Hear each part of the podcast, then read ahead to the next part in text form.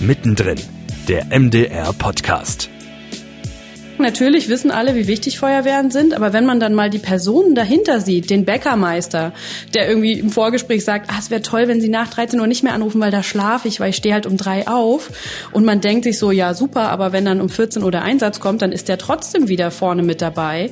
Und die waren natürlich auch froh, dass wir mal da sind, gerade in den kleinen Dörfern. Ne? Dass, wie eben auch sagen, der MDR versucht auch wirklich mit allen in einen Dialog zu treten. Wir wollen nicht, dass die immer sich so vergessen und abgehängt fühlen, sondern wir wollen wirklich mal bei jedem vorbeikommen vorbeikommen und gucken, wie es da ist.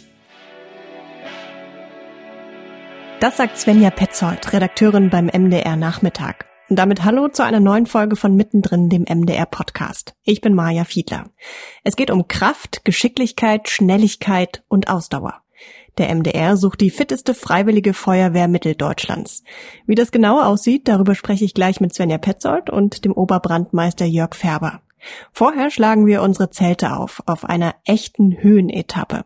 Das Fernsehmagazin Biwak feiert sein 30-jähriges Jubiläum. Moderator Thorsten Kutschke erzählt, wann er in dieser Zeit an seine Grenzen gekommen ist und wie die Arbeit im Team in diesen teilweise Extremsituationen aussieht. Biwak.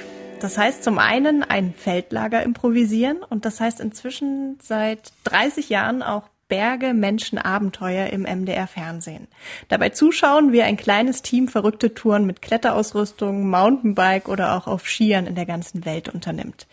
Und seit etwa 20 Jahren führt Moderator und Abenteurer Thorsten Kutschke durch die Sendung und hat dabei 40 Länder, alle Kontinente, aber auch immer wieder das Heimatgebirge, die sächsische Schweiz bereist. Und ich freue mich jetzt anlässlich des Jubiläums mit dir, Thorsten, zu sprechen. Hallo. Hallo, freue mich auch, Maja. Du selber bist ja im Laufe der Jahre, da bin ich mir ganz sicher, bei diesen Abenteuern bestimmt auch immer an viele, viele Grenzen gekommen. Was war denn für dich vielleicht persönlich die, die anstrengendste Moderation? Ui, es gab viele.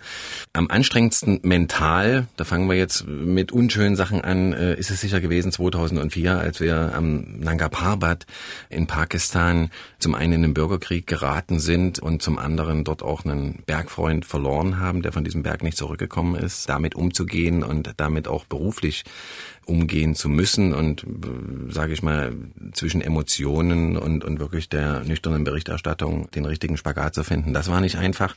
Ansonsten Körperlich war es gar nicht unbedingt immer so die Kletterei oder die Bergsteigerei. Da fällt mir eher ein, wir sind auch mal beim Berlin-Marathon mitgelaufen, auch wenn das äh, flach ist wie ein Bügelbrett. Oder beim Vasalauf, das ist ein 90 Kilometer Skilanglauf, wo auch viele Bergsteiger jeden Winter irgendwie dabei sind und 90 Kilometer mhm. durch den Wald laufen und dabei noch moderieren und klaren Kopf behalten. Das war schon anstrengend und ähnlich anstrengend war es auch, das hätte ich gar nicht gedacht am Anfang, mit dem Fahrrad quer durch Armenien zu fahren. Mit dem Finger auf der Landkarte sah das auch recht hübsch aus. Aber die Höhenmeter haben sich dann doch addiert und ich hatte eigentlich ganz schön dicke Oberschenkel und auch einen ganz schön leeren Kopf. Wir müssen noch kurz bei den Superlativen bleiben. Gerne. Ihr habt ja viele Berge erklommen. Ihr wart äh, in den Anden, den Alpen, ihr wart in der Tatra, in den Karpaten, im Kaukasus und auch im Himalaya. Aber was war vielleicht so der exotischste Gipfel, den ihr zusammen erklommen habt? Der exotischste. Also ich würde mal sagen, das war nicht das Schwerste, aber auf jeden Fall der, wo es am heißesten war, das war nämlich mitten in der Wüste von Namibia. Ähm, mhm. Da steht ein Gipfel, den kennt kein Schwein. Verzeihung für den Ausdruck. Ähm, der heißt aber Dresdner Turm. Ist auch kein wirklich schöner Gipfel, ist ziemlich bröselig, wenn man da mit dem Kletterseil irgendwie hochklettert. Ist tatsächlich ein Turm aus ziemlich bröseligem Gestein und ist von sächsischen Bergsteigern so genannt worden. Äh, die sind da irgendwann im Urlaub gewesen, haben diesen Turm gesehen, haben gesagt, hier hauen wir irgendwie drei Ringe rein und setzen obendrauf ein sächsisches Gipfelbuch, so wie man das eben aus der sächsischen Schweiz kennt. Und diesen Dresdner Turm haben wir tatsächlich erklettert vor vier oder fünf Jahren, glaube ich, haben oben dieses sächsische Gipfelbuch gefunden und das fand ich ja schon ziemlich exotisch bei gefühlten äh, 45 Grad im Schatten. Ich kann mir vorstellen, wenn man da in dieser wahnsinnigen Hitze da auf so einen Berg hoch muss mit dem ganzen Equipment, mit der Kamera und allem drum und dran, was man sich da irgendwie vorstellen muss, um eine Fernsehproduktion zu gewährleisten, dann braucht man auch ein besonderes Team, das das überhaupt alles mitmacht. Gab es da mal einen Moment, dass eine Kamerafrau oder ein Kameramann gesagt hat, Thorsten, nee, es reicht, ich fahre nach Hause, mach dein Zeug jetzt alleine weiter? Also als wir unterwegs gewesen sind, eigentlich nicht. Ne, ist klar, gab es irgendwie Situationen, wo man sich auch ein bisschen gegenseitig unter die Arme greifen musste. Wenn wir in Bolivien zum Beispiel, das noch gar nicht so lange her war, letztes Jahr auf einen 6000er gestiegen sind, der war jetzt technisch nicht sonderlich anspruchsvoll, aber er war eben über 6000 Meter hoch und da wurde die Luft ziemlich dünn und da ging es dem Kameramann irgendwann gar nicht mehr so richtig gut. Und dann ist es aber in so einem Team wie bei uns eben so, dann musste der wirklich nur noch sich selbst tragen und seine Last haben wir auf andere Schultern verteilt. Jeder muss so ein bisschen alles können, jeder ist so ein bisschen Universaldilettant und den haben wir dann mit bis hochgenommen und haben gesagt, okay, pass auf, unterwegs, das kriegen wir auch mit der GoPro irgendwie hin, aber du musst am Gipfel wenigstens die Schlussmoderation und den Gipfelschwenk hinbekommen und das hat dann auch funktioniert. So einen richtigen Totalausfall hat man da eigentlich noch nie. Es ist mir allerdings eher und öfter schon passiert, wenn mir mal ein Thema eingefallen ist, noch lange im Vorfeld der Dreharbeiten und ich damit äh, hinterm Ofen vorgekommen bin, dass mir der ein oder andere einen Vogel gezeigt hat und gesagt hat, also wir machen ja viel mit, aber jetzt reicht's. Wir sind Was war das zum Beispiel? Wir sind dann trotzdem nochmal losgefahren. Ja, zum Beispiel die Idee vor hm, sechs oder sieben Jahren, die mir mal tatsächlich früh am Frühstückstisch beim Kaffee gekommen ist. Wir brauchten irgendwie ein kaltes Thema. Wir hatten einen Sendetermin Anfang Mai. Also wir wussten nicht, sächsische Schweiz im April, klettern bei Nässe geht alles nicht. Mhm. Die Natur hat auch noch keine Farbe. Und trotzdem wird's schon irgendwie warm. Wir brauchen was, was für die Leute gefühlt immer kalt ist. Und da habe ich lange hin und her überlegt, Mensch, was könnte das sein? Was könnte das sein? Und dann ist mir tatsächlich früh beim Frühstück eingefallen, man könnte doch mal in Sibirien im Winter über den Baikalsee laufen. Sibirien ist immer kalt für die Leute und das geht bestimmt in drei Tagen zu machen. Ich habe da mal was gelesen drüber und als ich dann den Kameramann, den Betreffenden, den ich da gern dabei haben wollte, angerufen habe, war wirklich eine Weile Stille in der Leitung und dann hat er mich gefragt, wo ich gestern Abend mein Bier getrunken hätte und was ich, was ich früh im Müsli gehabt hätte.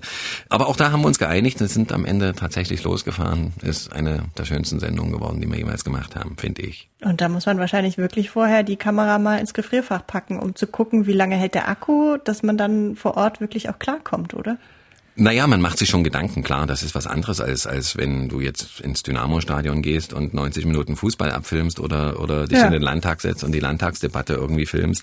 Man muss sich schon über bestimmte Dinge Gedanken machen, gerade wenn es solche Wetterextreme sind oder wenn du auch mal tagelang ohne Strom unterwegs bist. Wie kannst du das gewährleisten? Welche Backups brauchst du da? Wir haben uns damals speziell auf dem Baikalsee, äh, der Götz, der Kameramann, der hat sich dann irgendwo aus China übers Internet irgendwelche so Wärmepacks besorgt, wo man sich auch die Hände wärmen kann, mhm. so in der Hosentasche, mhm. kennt man ja, ne? Dann haben wir uns irgendwo so eine Kiste besorgt, wo Organspenden durch die Weltgeschichte gefahren werden, so eine Styroporkiste, beziehungsweise wo die Angler aus Norwegen irgendwie ihren Lachs mitbringen, tiefgefroren. Und in dieser Styroporkiste, die wir dann hinten auf unserer Pulka hinten drauf hatten, auf unserem Schlitten, da haben wir dann die Wärmepacks reingelegt und die Akkus und dann sind wir da auch heil über den Baikalsee gekommen und uns ist der Saft oder der Strom nicht ausgegangen. Zumindest nicht in der Kamera. Super. In den Füßen sah es am Ende ein bisschen anders aus. Weil ich glaube, genau für solche Trips, da gibt's halt keine richtigen Lösungen. Ne? Da muss man selber sich was einfallen lassen und selber kreativ werden, damit den, am Ende die ganze Technik auch funktioniert. Ja, man kann sich da vorher viele Gedanken machen, sollte man auch machen, weil es ja auch jedes Mal, was die technische Realisierung äh, betrifft, nicht jedes Mal, aber oft ein Aufbruch ins Neuland ist und man mhm. sollte vor allem irgendwie auch im Kopf, genauso wie beim Thema, immer flexibel bleiben und in irgendeiner Form auf unvorhergesehene Dinge reagieren können, sei es das Wetter, sei es eine Planänderung keine Ahnung, da macht sich das wirklich gut in unserem speziellen Fall. Das ist ein eingespieltes Team, ist ein kleines Team. Da kennt man sich, da hat man auch schon ein paar Sachen durch miteinander und da kann man sich eigentlich auch in jedweder Hinsicht aufeinander verlassen. Das ist tatsächlich auch ein Geschenk, die Jungs dabei zu haben. Klar, ich halte meine Birne da immer raus aus diesem Kasten, aber am Ende ist es einfach mal Teamwork von Anfang bis Ende. Ja. Jetzt hast du schon gesagt, dass es sich oft ganz schwer planen lässt. Ich meine, sind ja auch oft so persönliche Begegnungen und Momente, die man nicht vorhersehen kann. Aber trotzdem so die Frage, weil wir auch gerne so hinter die Kulissen schauen, wie bereitest du deine Drehs vor? Also wie sieht dann vielleicht trotzdem dein Plan aus, den du dir vorher machst? Wenn wir in die Ferne fahren, ähm, dann ja, hat man natürlich meistens schon irgendwie so eine Idee im Hinterkopf, worauf es denn hinauslaufen könnte oder hinauslaufen soll. Stichwort Dresdner Turm oder eben Namibia, Düne, was kann man da machen? Wir könnten ja mal Skilaufen auf der Düne, ne? Auch das hatte ich mal irgendwo gelesen, dass sowas geht.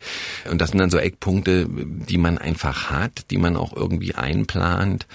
Was ich mir völlig abgewöhnt habe, ist, ist so eine Art komplettes Drehbuch, was wir dann irgendwie abarbeiten, weil, du hast es schon gesagt, auf so einer Reise, jeder, der selber einen Urlaub fährt und jetzt keinen Pauschalurlaub im Club in der Türkei bucht, sondern einfach sagt, ich gehe wandern oder ich will von A nach B mit dem Fahrrad, der weiß, dass aus eigener Erfahrung, es passiert immer irgendwas, das hast du vorher nicht auf der Pfanne. Ähm, ja. Und das können Begegnungen mit Menschen sein, das kann, das kann ein Platten sein, das kann auch mal eine Krankheit sein, die dich erwischt. Insofern haben wir uns wirklich angewöhnt, da immer aus der Hüfte zu schießen, immer irgendwie einsatzbereit zu sein und immer auf die Dinge zu reagieren, die unterwegs passieren und oftmals ist das äh, auch noch viel schöner und viel spannender als das, was man sich vorher vielleicht ausgemalt oder ausgedacht hat. Gibt es eigentlich irgendwas, was du von deinen Reisen immer mitbringst? Ja, viele schöne Erinnerungen, leider viel zu wenig Fotos, weil man eben oft einfach doch zu sehr, sage ich mal, am Stoff klebt und, und immer irgendwie auf der Festplatte hinten mitrödelt. Mensch, brauchen wir noch was, haben wir noch was vergessen, brauchen wir noch ein Schnittbild, brauchen wir noch einen Sonnenuntergang, brauchen wir dies und das und jenes. Ansonsten sind es wirklich eher Kleinigkeiten. Was ich immer mitbringe, ist ein Stein äh, mhm. von Gipfeln, auf die wir gestiegen sind, oder auch mal aus einer Wüste, oder wenn wir in Island an einem frischen Vulkanausbruch waren, ein Stück frische Lava, also ganz frische Erde. Und das sind meistens zwei. Habe ich zu Hause so ein kleines Regal, wo ich die so ein bisschen unbeschriftet einsortiere und dann mich dann manchmal frage, welcher war denn einfach woher. Äh, und äh, der andere Stein, der den nehme ich immer mit auf den Friedhof zum Grab meiner Großeltern, weil ich das von denen so gelernt habe, dass ein Gipfelstein Glück bringt und weil ich denen das eigentlich auch zu verdanken habe, dass ich ja dieses Fernweh, diese Lust am Draußensein irgendwie mit in die Wiege gelegt bekommen habe. Hm. Das ist ja auch so eine ganz spannende Verbindung, die ihr da in eurer Sendung habt. Die Ferne und trotzdem auch so diese Heimat, dass ihr auch immer wieder eben in die Heimat mit der sächsischen Schweiz zum Beispiel eintaucht. Warum ist das so? Naja, in der sächsischen Schweiz ist Biwak ja irgendwann entstanden oder, oder die Idee entstanden. Das beruht ja einfach darauf, dass es hier ganz speziell rund um Dresden so viele Kletter- und bergverrückte Leute gibt, dass man natürlich mit dieser sächsischen Schweiz jetzt für uns als, als Filmteam natürlich auch, sage ich nach wie vor, die schönste Kulisse auf der ganzen Welt gibt. Da kann man hinfahren, wo man will. Es gibt viele schöne Flecken auf der Erde. Aber in dieses Gebirge zu fahren und das jedes Mal anders zu erleben, das ist für mich nach wie vor ein erhebendes Gefühl und das wird auch nie, nie, nie langweilig. Klar muss man mhm. gucken, inzwischen gibt es, glaube ich, mehr als 750 Biwakgeschichten, die in der sächsischen Schweiz gespielt haben. Es wachsen keine Felsen nach, die Kletterer wachsen auch nicht so schnell nach, aber es gibt immer irgendwas zu erzählen und manchmal ist es auch einfach nur, dass man sich irgendwo hinsetzt und guckt und sich dran freut, wie schön es aussieht oder wenn es so ein Sonnenaufgang ist, wenn man es früh irgendwie geschafft hat, zeitig genug aus den Federn zu kommen. Also das ist echt unsere Basis, das ist das Heimatgebirge und dann ist es eben so, dass wir wir über die Jahre immer wieder auch beim Klettern, beim Wandern in der sächsischen Schweiz natürlich mitbekommen haben, dass alle die, mit denen wir unterwegs waren, auch Pläne haben, irgendwo anders hinzufahren oder, oder, oder uns erzählt haben, was sie vorhaben oder was sie schon gemacht haben.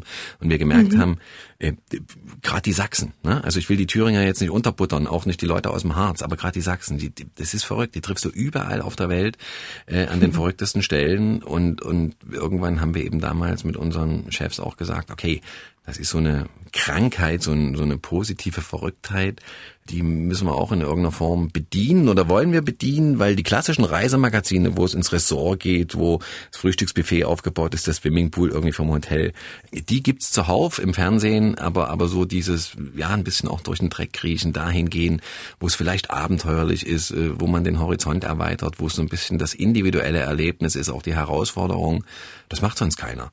Und das ist mhm. vielleicht auch so die Nische, in die wir irgendwann reingedriftet sind, weil wir auch selber so drauf sind und, und ja, dann ist es eben immer so eine schöne Abwechslung, mal zu gucken, was machen die Sachsen oder die Mitteldeutschen, wir sind ja auch mit Thüringern unterwegs und so, was machen die in der großen weiten Welt? Und warum sagen die auch, so schön wie es gewesen sein mag, immer wieder, aber wenn du wieder nach Hause kommst, daheim ist es am schönsten. und äh, in dieser Nische, die ihr da ja doch auch bedient und in der ihr auch reisetechnisch unterwegs seid, hat sich da was, was das Reisen angeht, so über die Jahre irgendwie verändert? Hast du da irgendwas beobachten können, wo du sagst, hm, hier mussten wir uns irgendwie anpassen oder neue Wege gehen? Ja, das mag sein. Wir haben natürlich gelernt, auch ein bisschen effektiver zu arbeiten und mit unseren Kräften zu haushalten. Das heißt jetzt nicht, dass wir mit dem Auto immer bis an den Gipfel ranfahren oder so, aber dass wir uns natürlich äh, äh, versuchen, die Zeit ein bisschen einzuteilen. Wenn du auch vier Wochen unterwegs bist, ähm, na, wir werden alle nicht jünger. Äh, ab und zu wird inzwischen auch mal ein Ruhetag eingeplant. Das ist ja, weil du vorhin gefragt hast, was die Planung angeht, was mache ich da vorher?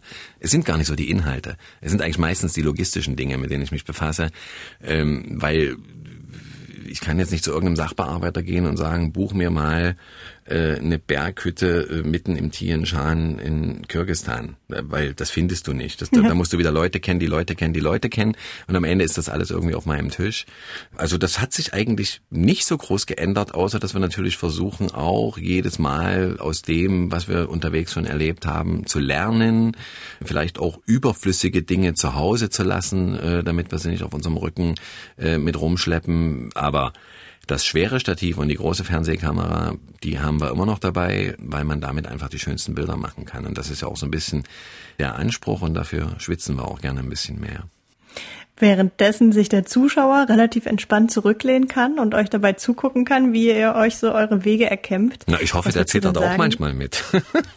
es gibt ja auch manchmal Situationen, die, die, die irgendwie nicht so lustig sind, ja. Oder ja, die. Das stimmt, hm, das stimmt. Genau. Aber würdest du sagen, dass das für den Zuschauer vielleicht auch noch eine andere Art von Mehrwert hat? Also ist das für den vielleicht auch eine, eine kleine Selbstreise, die der auch machen kann, wenn er euch dabei zuschaut, wie ihr euch abrackert? Ja, also das ist ja auch so ein bisschen unser Anspruch oder unser Ansinnen und das ist eigentlich auch immer der schönste Lohn, wenn wir das so hören als Feedback, egal ob ich über den Schrammstein gerade laufe in der Sächsischen Schweiz und es kommt jemand, spricht mich an und sagt, Mensch, und letztens und hm, und da habe ich so gedacht und mit meiner Frau geredet, das könnte man eigentlich auch mal machen und hast du vielleicht noch ein paar Tipps für uns? Also die Leute auch so ein bisschen vom Sofa wegholen und denen zu sagen, hey, es ist mitunter gar nicht so schwierig. Ich meine, wir sind jetzt auch keine durchtrainierten Leistungssportler, Profikletterer. Ich habe das vorhin schon mal, gibt so ein schönes Wort, irgendjemand hat mal gesagt, ihr könnt von allem was, aber nicht richtig. Ihr seid so Universaldilettanten. Und das ist, äh, glaube ich, auch so ein bisschen... halt.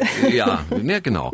Ähm, und einfach zu sagen, okay, ähm, ich, wir machen das jetzt einfach mal und gucken, wie wir es irgendwie hinbekommen. Na klar, gucken wir immer, dass, dass wir irgendwie auf der sicheren Seite sind. Aber die Leute zu ermutigen, einfach mal ihr Herz in die Hand zu nehmen und zu sagen, seid neugierig, fahrt los. Es ist nicht hinter jeder Ecke irgendwie einer, äh, der euch Portemonnaie klauen will. Es ist auch speziell im Osten, da gibt's ja diese vielen Vorbehalte ne, gegen die frühere Sowjetunion. Die wollen euch nicht abzocken. Das ist auch nicht gefährlich, wenn ihr einfach ein bisschen euren gesunden Menschenverstand mitnehmt. Geht raus, erlebt selber. Ihr müsst nicht auf dem Sechstausender klettern. Ihr müsst auch in den Alpen nicht aufs Matterhorn. Aber einfach ein bisschen mal was anderes sehen als immer nur die Kontoauszüge äh, und die eigene Wohnungstür, das, das, ich glaube, das kann jeder gut gebrauchen, gerade in diesen Zeiten, nicht nur wegen Corona. Inspirationen dafür gibt's bei Biwak mit Thorsten Kutschke. Thorsten, Dankeschön. Bitte gern.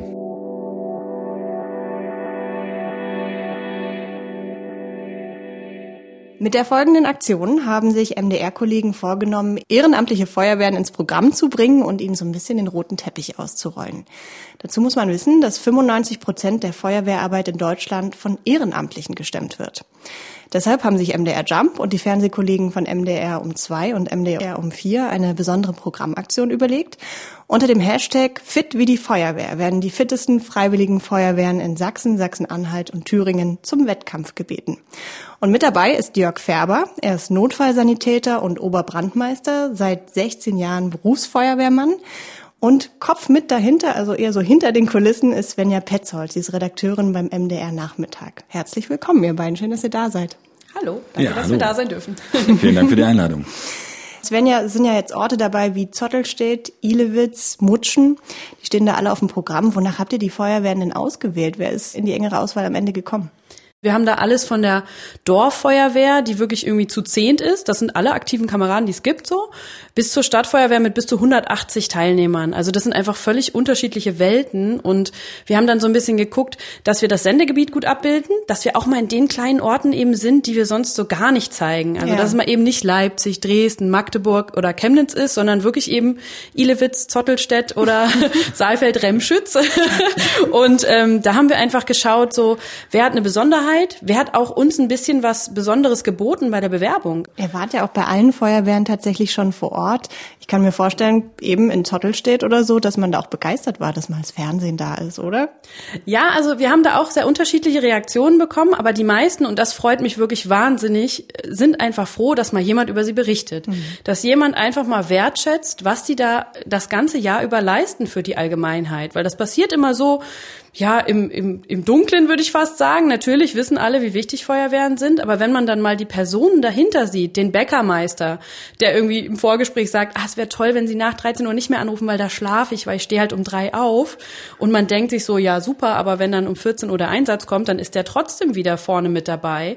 Und wenn man solche Leute dann mal sieht, die so hinter diesen Wehren stehen, dann ist das total toll. Und die waren natürlich auch froh, dass wir mal da sind, gerade in den kleinen Dörfern, ne? dass, wie eben auch sagen, der MD MDR versucht auch wirklich mit allen in einen Dialog zu treten. Ja. Wir wollen nicht, dass die immer sich so vergessen und abgehängt fühlen, sondern wir wollen wirklich mal bei jedem vorbeikommen und gucken, wie es da ist. Und ich glaube, die meisten wissen auch gar nicht, dass eben die Freiwilligen Feuerwehren einen ganz normalen Job haben, wie du und ich, und dann eben, wenn es drauf ankommt, trotzdem stramm stehen und Leben retten. Ja, und ich sehe das auch immer so ein bisschen aus der familiären Perspektive. Ich habe selber auch zwei Töchter und wenn ich mir jetzt vorstelle, mein Mann würde neben seinem sehr fordernden Job dann auch noch irgendwie alle paar Tage auf einen Einsatz fahren mhm. oder so und wäre dann nicht mehr für die Familie da. Das ist schon eine Belastung. Ja. Jörg, wie sieht es aus, so ein Parcours? Ich meine, es ist ja jetzt so, es ist ein Wettkampf. Wie kann man sich diesen, diesen Parcours vorstellen, den ihr euch da überlegt habt? Ja, also das ist so eine Vielfalt äh, aus vielen Stationen. Also mir war erstmal wichtig, dass wir den, den Feuerwehren diese Plattform geben, zu sagen, ihr könnt zeigen, wie sportlich ihr seid. Ne? Und es gibt ja mittlerweile ganz viele Feuerwehrsportarten. Also es gibt aus DDR-Zeiten den klassischen Feuerwehr-Wettkampfsport. Mhm. Ähm, da gab es so Disziplinen wie Hagenleitersteigen, Löschangriff und so weiter und so fort. Aber das war immer nur eine ganz kleine Sparte, darüber hat man nicht berichtet. Ne? Und das machen auch nicht allzu viele. Und mittlerweile gibt es ganz viel auch international internationale Wettkämpfe, die heißen Toughest Firefighter Alive. Also da wird im Prinzip der fitteste Feuerwehrmann als Einzelperson gesucht. Mhm. Und mir war aber wichtig, eben auch wie das bei der Feuerwehr so ist, dass es eine Gemeinschaft ist, dass wir was gemeinsam machen. Und es wird so sein, der Parcours besteht aus sieben Stationen. Die ersten vier Stationen machen alle gemeinsam. Ganz wichtig im Übrigen ist immer eine Frau dabei. Also mhm. das war sehr, sehr wichtig, dass wir gesagt haben, wir wollen die, die, die Frauen dabei haben. War das schwer, die zu finden oder? Eigentlich war das nicht so schwer, die zu finden, weil wirklich wahnsinnig viele starke Frauen bei den Feuerwehren mit dabei sind. Aber ich muss schon auch sagen, die haben manchmal auch ein bisschen, es ist ein bisschen schwer, sich so hervorzutun. Das kennt man mhm. ja als Frau selber auch das Problem. Und wenn man dann in so einer doch recht männerbasierten Domäne sich irgendwie ähm, versucht hervorzutun, ist das manchmal ein bisschen schwer. Und ich glaube, es war schon ganz gut, dass wir das auch ähm, als Pflicht gemacht haben, ja. dass eine Frau dabei ist. Und die Frauen haben sich auch wirklich gefreut. Also ich glaube, das wird, wir werden da wirklich wahnsinnig taffe Mädels auch kennenlernen. Das wird richtig cool. Ja, und äh, wichtig war natürlich bei dem Parcours auch eben äh, den Zuschauern mal zu zeigen, was steckt dahinter. Ne? Also ja. äh, wir, wir erleben Feuerwehr jeden Tag im Fernsehen. Es wird immer über die Einsätze berichtet, aber mhm. keiner weiß am Ende, was müssen die dafür tun. Ne? Und da ist Sportlichkeit eine Grundvoraussetzung. So und das sind die ersten vier Stationen im Prinzip mehr oder weniger gemeinsam. Also die erste Station wird sein, dass sie sich im Prinzip ankleiden müssen. Also das klingt zwar jetzt ein bisschen lustig, aber die Kameraden kommen ja eben von zu Hause und dann fahren sie ins Gerätehaus und dort liegt die Einsatzkleidung und die muss ja schnell angezogen werden. Ja. Also fand ich das erstmal ganz lustig zu sagen, das machen wir hier, weil das muss sitzen. Also da sieht man dann, wie die Stiefel und die, die Hosen vorbereitet sind und wie die Jacke da liegt und äh, man hat in der Regel dann nur 90 Sekunden Zeit, bis man auf dem Fahrzeug sein muss. So und dann folgen noch äh, drei Stationen, die gemeinsam gemacht werden müssen und dann ist es so ein bisschen tricky. Dort müssen sich die Feuerwehren danach aufteilen. Es gibt ein paar äh, Stationen, die sehr schwer sind wo man sagt, okay, dort stellt man jetzt den stärksten meinetwegen hin und dann braucht man eine Station, wo ein bisschen Filigranarbeit äh, gefordert ist, dann äh, muss man eben genau die Zielscheibe treffen. Also es ist kunterbunt und es ist machbar, mhm. aber wichtig war uns im Nachhinein auch, dass der Zuschauer sehen kann, boah, also die mussten sich ja richtig anstrengen. Also ja. ähm, hinzu kommt, wir sind mitten im Sommer, also ja. auch die, die, die Temperaturen spielen eine Rolle. Und, und da sieht man einfach mal, was so eine Einsatzkleidung macht. Also die schützt uns natürlich schon vom Feuer. Aber wenn ich dann noch reingehe und es sind irgendwo 800 bis 1000 Grad, dann wird das heiß. Mhm. Und danach ist man noch extra erschöpft. So. Und uns war wichtig, einfach den Zuschauern zu zeigen, was müssen die einfach leisten. Und mhm. äh, so ist der Parcours am Ende auch aufgebaut. Jetzt ist ja das Besondere, dass es nicht nur um das Sportliche geht, sondern ihr rückt ja auch so ein bisschen die Herausforderungen, die Sorgen der Feuerwehren vor Ort in den Mittelpunkt. Was sind da so für Themen, die da zur Sprache kommen? Auch da wieder super verschieden, je nach Feuerwehr. Also wir haben Feuerwehren, die wahnsinnig Probleme haben, Nachwuchs zu kriegen. Das ist witzigerweise gerade in den größeren Städten so. Mhm. Und zwar ist das oft der Grund, dass es da einfach so viel Angebot gibt. Ne? Da gibt's Fußballvereine, da gibt's Badmintonvereine, da gibt's alles. Und dann musst du die Kinder und Jugendlichen erstmal dazu kriegen, zur Feuerwehr zu gehen. Warum gerade Feuerwehr? Und das ist im Dorf zum Beispiel ganz anders, weil da gibt's oft halt nur den Feuerwehrverein oder das ist halt eh so der Kit, der so das Dorf zusammenhält, ne? Ja, also das, Mittelpunkt auch, wo man genau. sich trifft und zusammenkommt. Die machen ganz viele Feste auch, ne? Die Feuerwehr auf dem Dorf ist bei jedem Dorffest eigentlich irgendwie beteiligt, sei es Osterfeuer, sei es Weihnachtsmarkt, die machen alles so, ne? Und deswegen haben die es oft leichter mit Nachwuchs. Dann hatten wir Feuerwehren, die ganz spezielle Einsätze neu dazu bekommen haben. Also wir haben eine Feuerwehr, die zum Beispiel auch für einen Verkehrsflugplatz zuständig ist. Das heißt, die haben auch mit Flugzeugabstürzen zu tun. Wow. Das sind dann manchmal zwar kleine Sportflugzeuge, aber trotzdem kann man sich vorstellen, dass das natürlich sehr spezialisiert ist, was die dann leisten müssen. Besonders berührt hat mich die Geschichte von so einer Dorffeuerwehr, die immer sagte, ja, wir waren so für Waldbrände zuständig und mal, wenn mal so eine kleine Schlammlawine war oder so. Und die jetzt ähm, im Zuge einer Veränderung einfach einen Autobahnabschnitt dazu bekommen haben und jetzt einfach die gleichen Kameraden, die vorher Waldbrände gelöscht haben, eben Verletzte bergen müssen, Autos aufknacken müssen mit dem entsprechenden Gerät, auch Tote bergen müssen und das erstmal technisch und vom Können her schaffen müssen, aber auch psychisch erstmal verarbeiten müssen. Also das fand ich wahnsinnig spannend spannend. Da habe ich irgendwie vorher noch nie drüber nachgedacht. Und Corona hat natürlich auch alle Feuerwehren stark betroffen. Die haben sich teilweise anderthalb Jahre nicht treffen können, um zu trainieren, waren aber natürlich trotzdem auf Einsätzen. Ne? Also viele haben da sehr stark in die, ins Digitale investiert und haben viel digital gemacht, aber man Was weiß zum ja. Zum Beispiel da? Was kann man da digital Na, machen? zum Beispiel so Schulungen haben die dann ja. gemacht, die dann eben auch digital natürlich irgendwie funktioniert haben. Manche mhm. haben auch Sport digital gemacht. Aber man weiß ja selber auch, dass das das eben nicht ersetzen kann. Und da haben auch viele gesagt, dass ihnen natürlich nachwuchsmäßig auch fast alles weggebrochen ist. Weil wenn man ein Jahr lang die Jugendlichen und Kinder nicht motiviert, dann sind die weg und die kommen im schlimmsten Fall halt auch nicht wieder. Mhm.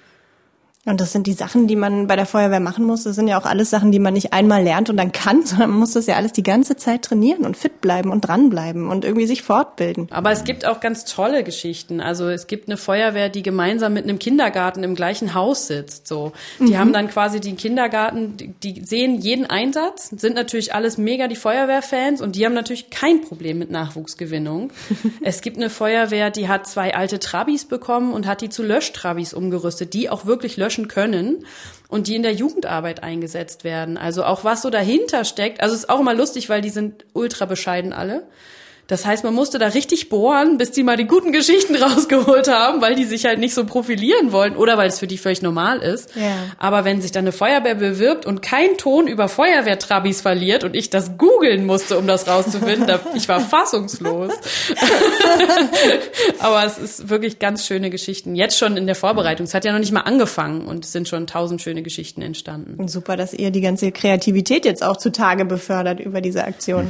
Man muss ja auch ganz klar sich sagen, ähm, dieser, diese Feuerwehrausbildung, auch nochmal darauf zurückzukommen, mhm. die, also es besteht ja nicht nur darin, dass wir rausfahren und äh, das Feuer löschen, sondern mittlerweile gibt's ja, der Fortschritt schreitet ja voran und da sprechen wir einfach mal von Elektroautos, wir ja, reden von oh Voll Solaranlagen, also ähm, oder auch Erste Hilfe, ne? Also gerade die Digitalisierung äh, schreitet voran und da war natürlich auch während Corona es nicht möglich, sich in den Schulungsraum zu setzen und, und äh, zu sagen, so, wir reden heute mal über das E-Auto, wie löschen wir das? Dürfen wir da mit Wasser rangehen? Oder Thema Reanimation, ja, also auch der Feuerwehrmann per se, der zuerst am Einsatzort ist, der, der, der macht ja jetzt nicht nur das Feuer aus, sondern er muss sich eben auch um die Person kümmern. Und das ist ja wirklich auch sehr, sehr vielfältig. Und da ist es auch wichtig, in diesen harten Zeiten zu sagen, äh, wir müssen uns weiterbilden einfach. Mhm. Ne? Der Stillstand, es gibt keinen Stillstand mehr. Wir schreiten voran. Jetzt ist die Aktion ja eine der größten, die ihr dieses Jahr macht. Wie kann ich mir denn die Kulisse vorstellen, wo das Ganze dann ablaufen wird? Wenn da ganz viele Feuerwehrautos stehen, wie sieht's aus? Also wir werden einen Feuerwehrkran haben. Ganz viele Feuerwehren haben tolle Oldtimer. Das war mir auch gar nicht so bewusst. Also wahnsinnig schöne Autos, teilweise aus den 30er Jahren so. Natürlich bringen alle auch ihre Löschfahrzeuge mit. Die wollen ja auch zeigen, wer sie sind. Für den Parcours wird auch ein wassergebendes Löschfahrzeug gebraucht, weil eben gelöscht wird am Ende oder ein Löschangriff simuliert wird. Ich hänge noch so ein bisschen dran, dass ich gerne ein Feuer gehabt hätte. Feuerwehrleute fanden das irgendwie nicht so gut bei 36 Grad und Trockenheit, aber ja, ich verarbeite das noch. Ähm, aber wir versuchen natürlich da jedes Mal einen schönen Parcours aufzubauen. Der wird auch jedes Mal richtig schön mit Flutlicht bestrahlt und wir haben auch eine Drohne dabei, damit man mal von oben sieht, wie cool das Wettkampfgelände dann aussieht und werden natürlich auch die Talksituation dementsprechend feuerwehrspezifisch dekorieren. Jörg, jetzt bist du ja Berufsfeuerwehrmann und ihr besucht jetzt nur freiwillige Feuerwehren. Wie ist denn so das Verhältnis zwischen den Kollegen eigentlich?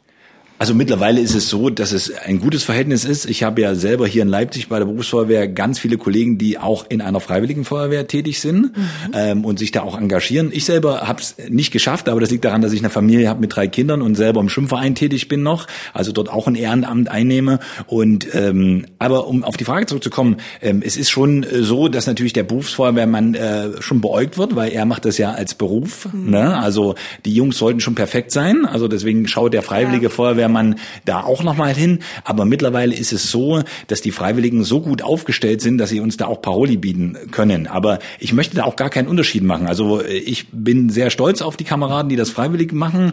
Ähm, hier in Leipzig gibt's auch ganz viele freiwilligen Feuerwehren. Ähm, wie gesagt, ich habe selber gar nicht geschafft, das nochmal äh, zu machen. Und ähm, nein, also ich, ich bin da sehr optimistisch, auch dass jetzt ähm, ähm, mit dieser Sommeraktion auch nochmal alle ein bisschen weit zusammenrücken. Mhm zusammenrücken. Apropos Corona habt ihr auch schon angesprochen. Es ist ja über das Jahr jetzt so eine gewisse Lücke auch vielleicht entstanden zwischen den Programmmachenden und den Zuschauern. Ist das jetzt vielleicht auch so eine Chance, wieder mehr auf die zuzugehen, wieder mehr in Kontakt zu kommen? Ich denke auf jeden Fall. Also wir versuchen tatsächlich da auch in einen starken Dialog zu treten und das Gemeinwohl zu zeigen. Und wir hoffen sehr, dass wir zum Start der Aktion auch wieder ein bisschen Publikum zulassen können, damit mhm. wir auch wirklich so einen kleinen Volksfestcharakter hinkriegen. Gerade nach so anderthalb entbehrungsreichen Jahren mal wieder die Leute zusammenzubringen. Allein die Feuerwehrleute, wie die sich gefreut haben, als dann irgendwie in einem der Bundesländer Ende Juni klar war, die können wieder zusammen trainieren. Das war kurz nachdem wir da waren. Die waren so glücklich, dass sie sich einfach mal wiedersehen konnten. Auch da gab es bei einer Feuerwehr so eine Eingemeindung, eine Landeingemeindung. Das heißt, viele Orte wurden zusammengeschlossen. Das heißt, da arbeiten jetzt auch viele Feuerwehrleute zusammen, die sich gar nicht kennen. Mhm. Die haben sich noch nie gesehen und müssen sich dann halt im Ernstfall aufeinander verlassen. Da geht's dann teilweise wirklich um Leben und Tod. Und ähm, die waren so froh, dass sie sich jetzt endlich mal sehen können und so ein bisschen beschnuppern können auch. Dann wünsche ich euch ganz viel Erfolg für die Programmaktion, vor allem auch gutes Wetter, das schadet ja wahrscheinlich auch nichts. Und viel, viel Spaß. Jörg Färber und Svenja Petzold, Dankeschön für das Gespräch. Werden wir haben. Vielen Dank, ja.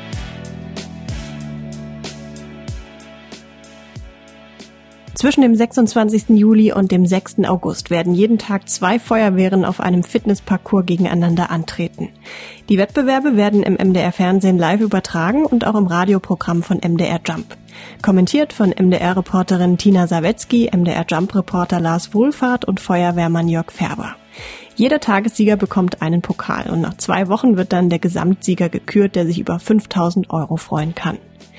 Das Fernsehmagazin Biwak, 30 Jahre Abenteuer zwischen Sandstein und Achttausendern, schaut vom 12. bis zum 15. und am 17. Juli zurück auf verschiedene Höhepunkte. 19.50 Uhr bis 20.15 Uhr im MDR Fernsehen und jetzt schon in der ARD Mediathek. Das war's für dieses Mal beim MDR Podcast. Wenn ihr auch in Zukunft nicht verpassen wollt, was uns bewegt und was der MDR bewegt, dann abonniert uns gern. Mindestens einmal im Monat veröffentlichen wir eine neue Folge in der ARD Audiothek auf mdr.de, Spotify, Apple Podcasts und Google Podcasts. Bis zum nächsten Mal. Tschüss.